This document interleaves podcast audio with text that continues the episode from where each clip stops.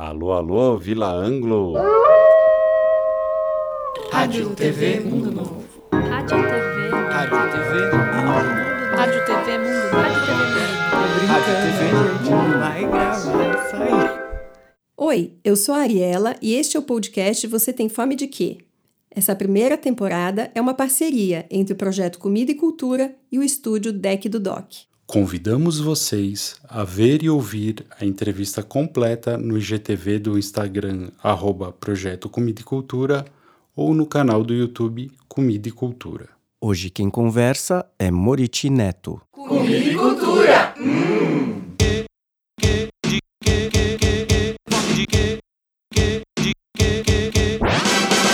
Ele é jornalista, ele é professor universitário, é um dos fundadores e editores do site O Joio e o Trigo. Ele também foi editor da Rede Brasil Atual. Ele é repórter e colunista, também foi, né? Repórter e colunista da revista Fórum e da revista Caros Amigos. E ele é um dos autores do livro Roucos e Sufocados: A Indústria do Cigarro Está Viva e Matando, publicado pela editora Elefante. Tudo bem?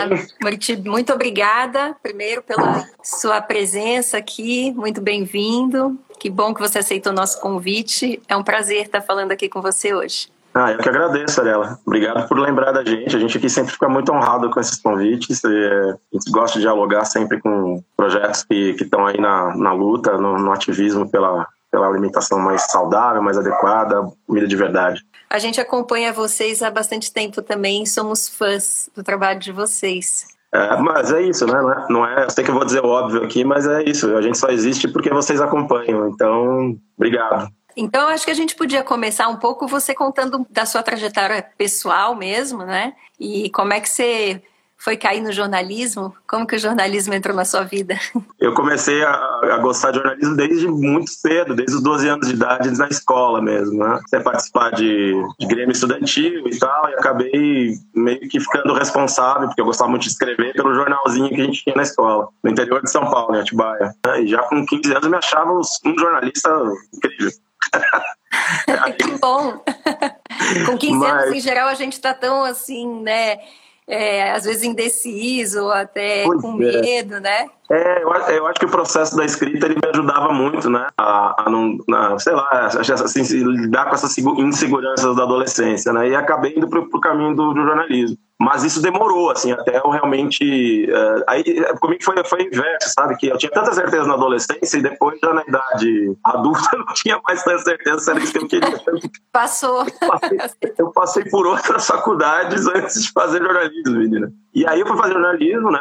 No fim das contas, fazer justamente o que eu queria. Olhei lá para trás e falei, pô, o que você está fazendo com a sua vida? Aí fui lá fazer jornalismo e acabei ah, transitando por, por alguns veículos, primeiro veículos mais do interior, né? Mas eu sempre quis fazer um jornalismo que, que fosse mais aprofundado, assim, isso eu tinha muita certeza, né? Que pudesse me per- permitir realmente investigar e, e- e escrever, principalmente. Aí eu começo a trajetória mais pela, pela, pela mídia alternativa já, embora tenha tido alguma experiência em mídia tradicional. E aí passei por, por esses lugares que você falou, né? Em busca desse jornalismo mais aprofundado, em busca até de poder fazer textos um pouco mais longos, que a gente é louco para escrever, né? Hoje em dia não sei se isso funciona muito, né? Mas Pois é, tudo tão rápido, né? As pessoas querem só pra passar, né? Exato. E na Caros Amigos, você falou da Caros Amigos, aí me lembro com saudade, porque era um ambiente muito gostoso, de muita camaradagem. E a gente tinha três meses para investigar uma matéria, assim, sabe? Então, e aí escrevi aquele textão enorme na revista que era preto no branco, assim, era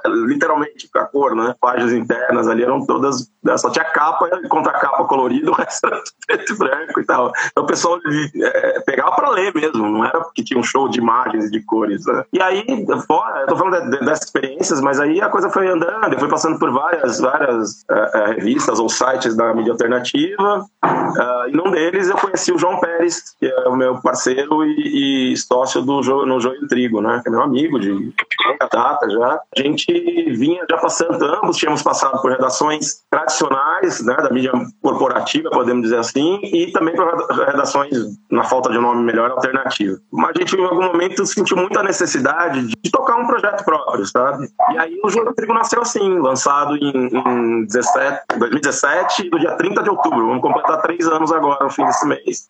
E dele a gente foi abrindo alguns braços, né? Porque outras pessoas foram se interessando pelo nosso trabalho, outros financiadores apareceram, né?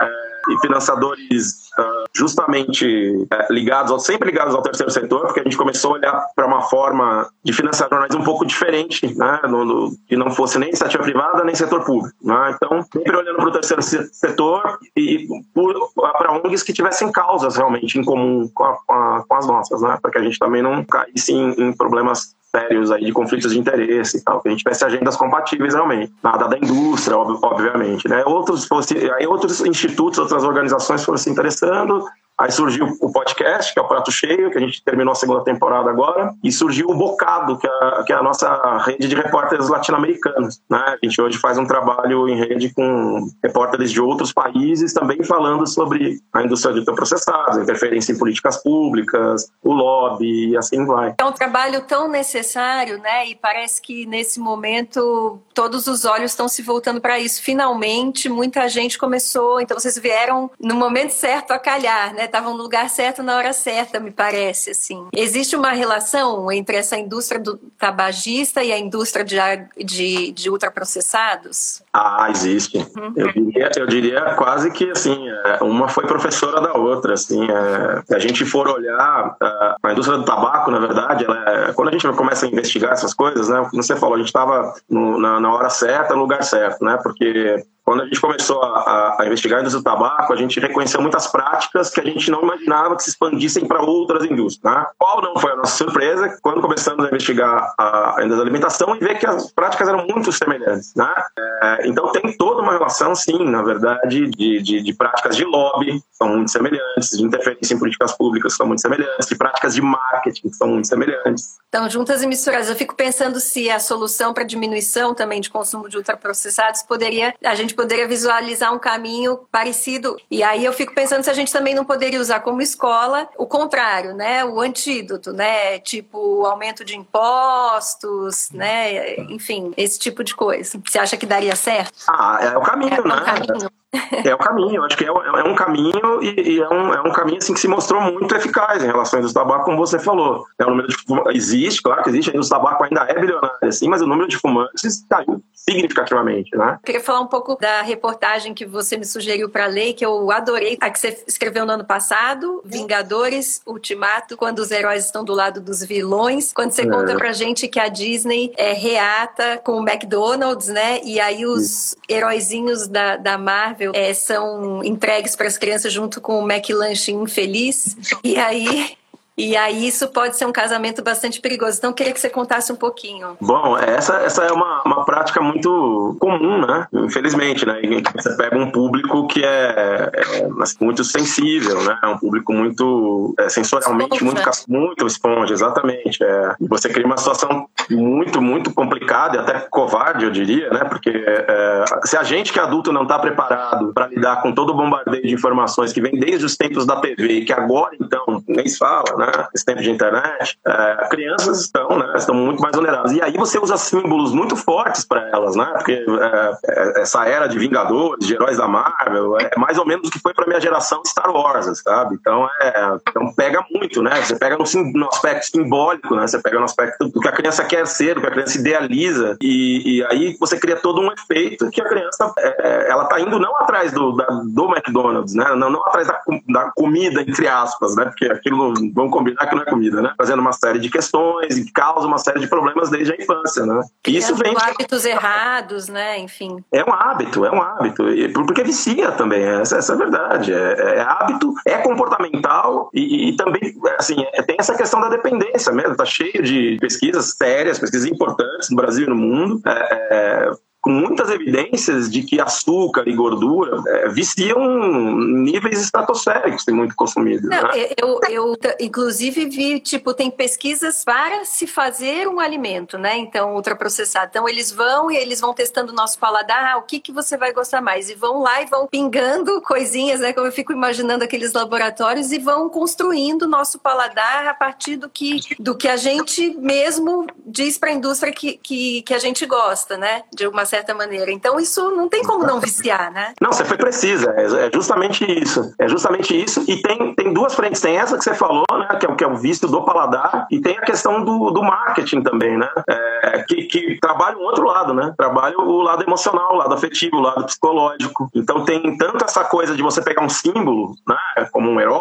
ou um personagem, enfim, e, e colocar ele atrelado àquele alimento, ou você colocar uma mensagem de que aquela comida parece com a da sua avó, tá, que estão cozinhando para você, então tua avó faria eles fazem tão bem quanto, então você vai matar saudades, de repente, da comida da sua avó que enfim, já, não, já não tá mais por aqui, sabe? É, então, todos esses aspectos afetivos. Então, são dois lados, né? Quando você faz a outra reportagem que você me indicou também, que o nome é um oásis de comida de verdade no mundo das animações, que eu recomendo muito vocês lerem, porque é muito bom de ler, me fez rememorar todos os filmes que eu já tinha visto, até assisti a Viagem de Chihiro de novo também ontem, e aí eu fiquei fascinada, porque, olha, eu tô bem ligada à alimentação há muitos anos, né? Enfim, mas eu não tinha tido toda essa sacação, assim. Pois é, é você sabe, Ariela, que assim, eu, né, a gente tá falando aqui do Hayao Miyazaki, que para mim é um dos, dos, maiores autores, um dos maiores criadores de, de filmes e de, né, de animações. Eu, eu, eu, chamo de filmes mesmo, porque né, são, são histórias maravilhosas, né?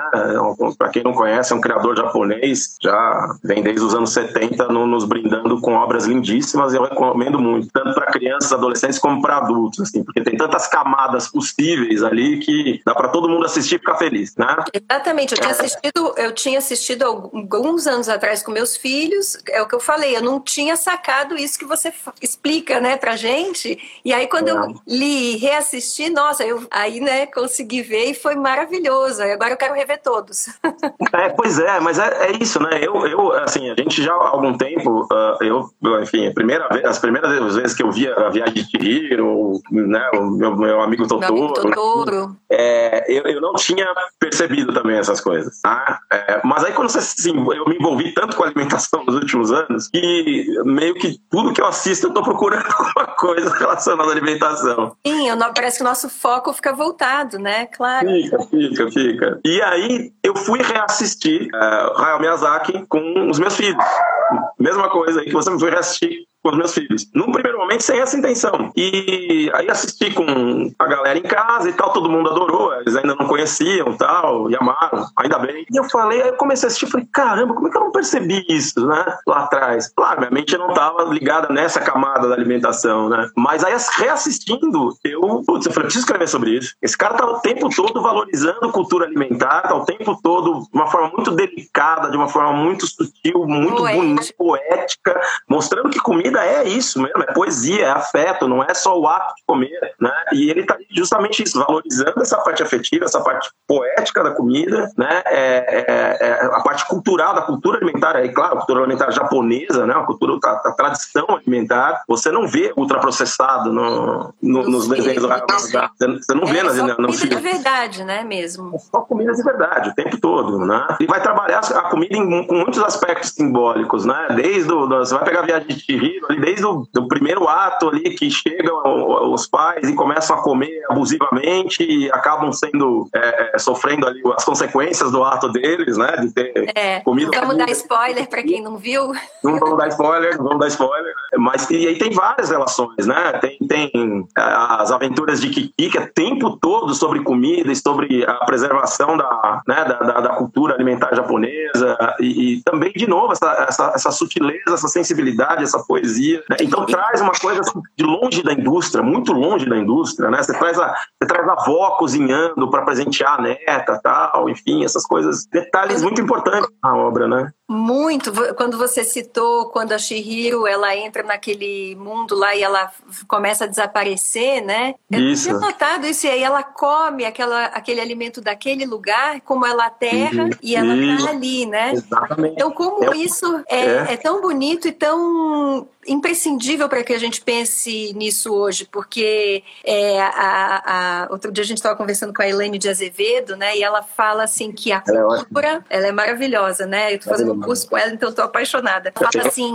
que a cultura é, é o melhor definidor de dieta saudável. Quer dizer, a sua cultura é o que vai te definir, né? O seu lugar. Então, quando ela falou isso, e você me, me mostrou a Shihiro comendo aquilo lá para terra, eu falei, gente, é, é tão É. simples, é isso, né? Não, e é isso, é isso, é isso que você falou. E ela, ela- e ela come aquilo, né? E, e é literalmente o que a mantém vi- viva é, é, fisicamente, espiritualmente falando, né? É, afetivamente falando. Literalmente, a- a- a- que- o, que não permite que ela desapareça, né? É literal isso ali, né? No, no filme. E acho que é- é muito esse recado, né? De, de que a preservação da cultura alimentar é aquilo que vai permitir que a gente não desapareça como humanidade. A gente toar, né? continuar nessa toada, se alimentar como a gente se alimenta, e de eh, continuar permitindo que essa, esse sistema alimentar hegemônico faça o que está fazendo, e, e a gente não pode. eh, Fica até difícil dissociar o momento que a gente está vivendo de pandemia, né? A gente sabe que tem muita relação com esse sistema alimentar. Tá daí, tá mostrado o caminho para onde a gente vai. A gente tem duas opções, né? Então, assim, acho que o desenho, o, o filme do Hayao Miyazaki, e os filmes, eles mostram isso mesmo, né? Que o caminho é,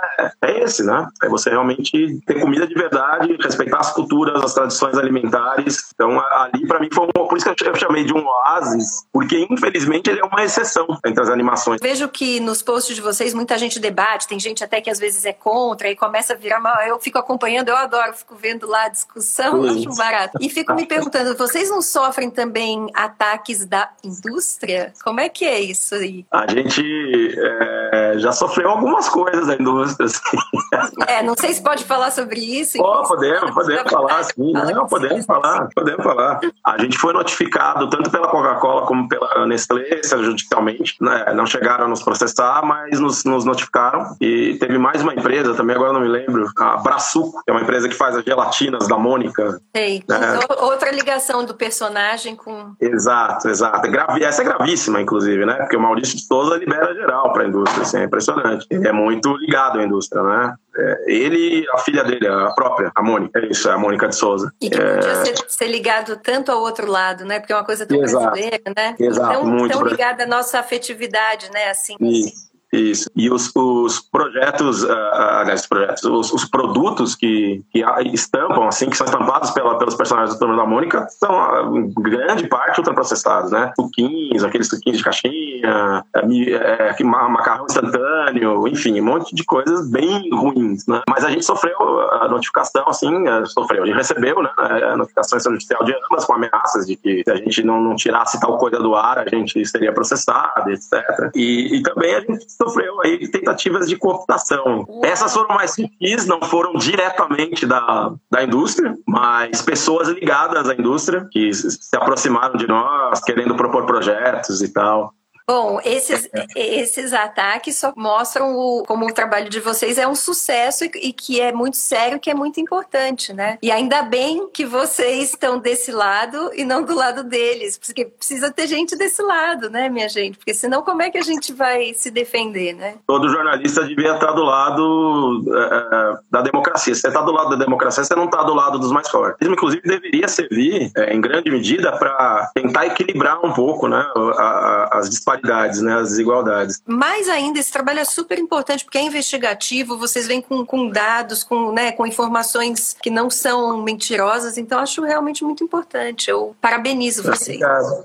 Obrigado. Assim, é isso, né? A gente sabe que. A gente também sabe que não está sozinho, que tem eh, pessoas aí como vocês, eh, eh, tem, tem, tem movimentos, tem coletivos muito bonitos. Tem, e também vai. fazem trabalhos muito, muito bonitos. Não tem a mídia que deveriam ter, né? Porque eh, eles não- não- não- fazem trabalhos lindíssimos, super importantes, mas o foco deles não é o lucro, né? Não é, e não, vão, não vão botar publicidade em grandes canais de TV ou em, em, em grandes sites de, de, notícias, enfim, ou, né, ou, ou, vão patrocinar grandes campanhas nas redes sociais, porque nem tem dinheiro para isso e nem é esse o objetivo. Agora, então, é voltando um pouquinho para a comida, a gente está chegando aqui no final, eu queria que a gente, só, né, o Instagram só dá uma hora para a gente, queria te perguntar se você cozinha, você sabe cozinhar? Eu adoro, eu adoro cozinhar, não é, assim, na verdade, claro que depois do joio, isso adorei, eu passei a adorar mais ainda, mas eu sempre gostei muito, porque na minha família, minha família vem da tradição é, italiana, né? Então, assim, ou você gostava você gostava de cozinhar, não tinha opção. Eu ia te perguntar que você lembra quem te ensinou a comer, justamente? A minha avó, minha, minha mãe também, minha mãe também, mas a minha avó materna mais. Minha avó materna, porque minha mãe né, ficava mais tempo comigo, a gente morava junto, né? E minha mãe também me ensinou muita coisa. Minha mãe cozinha extremamente bem e me ensinou muita coisa. Mas a minha avó materna passava mais tempo comigo, né? Então, assim, quem, quem me ensinou a ter esse afeto ligado à, à comida, à cozinha, de não ter essa coisa de, ah, não, a cozinha não é, não é lugar de homem. Eu não tinha em casa, não. Que Até bom. porque é porque eu vivia só com mulheres, né? É, meu, meus pais se divorciaram, eu tinha seis anos, e eu vivia só com mulheres. Era meu, eu, minha avó, minha mãe e minha irmã, né? Então, assim, eu não tinha essa, de não fazer tarefa doméstica, de não ir pra cozinha, né? E minha avó foi muito importante, minha mãe também foi muito importante, foram as pessoas que, que me passaram as receitas de família uh, e essas coisas que a gente tenta hoje passar pros filhos também. É isso aí. Que... E, poxa, ó, falta um minuto e meio, então eu queria primeiro te agradecer muito esse, esse papo, foi uma delícia, mais uma vez te agradecer e queria te fazer uma última pergunta. Você tem fome do quê? Nesse momento, eu tenho fome de justiça, eu tenho fome de igualdade, eu tenho fome de essa, essa de diminuição desse, desse ódio né, que a gente tem visto muito, dessas, dessas guerras narrativas que extrapolam, sabe, e que acabam se tornando atos de extrema violência. Eu tenho fome de liberdade, liberdade de verdade para as pessoas, liberdade de escolha de verdade, não essa liberdade que é dita que as pessoas têm para escolher produtos é, X. Ah, você tem liberdade para escolher. Não, eu, eu tenho, não, enquanto não, não houver igualdade, não há liberdade de fato para todos. Então, acho que minha fome está aí, centrada nessas duas questões: igualdade e liberdade. É isso. Comida e cultura. Hum.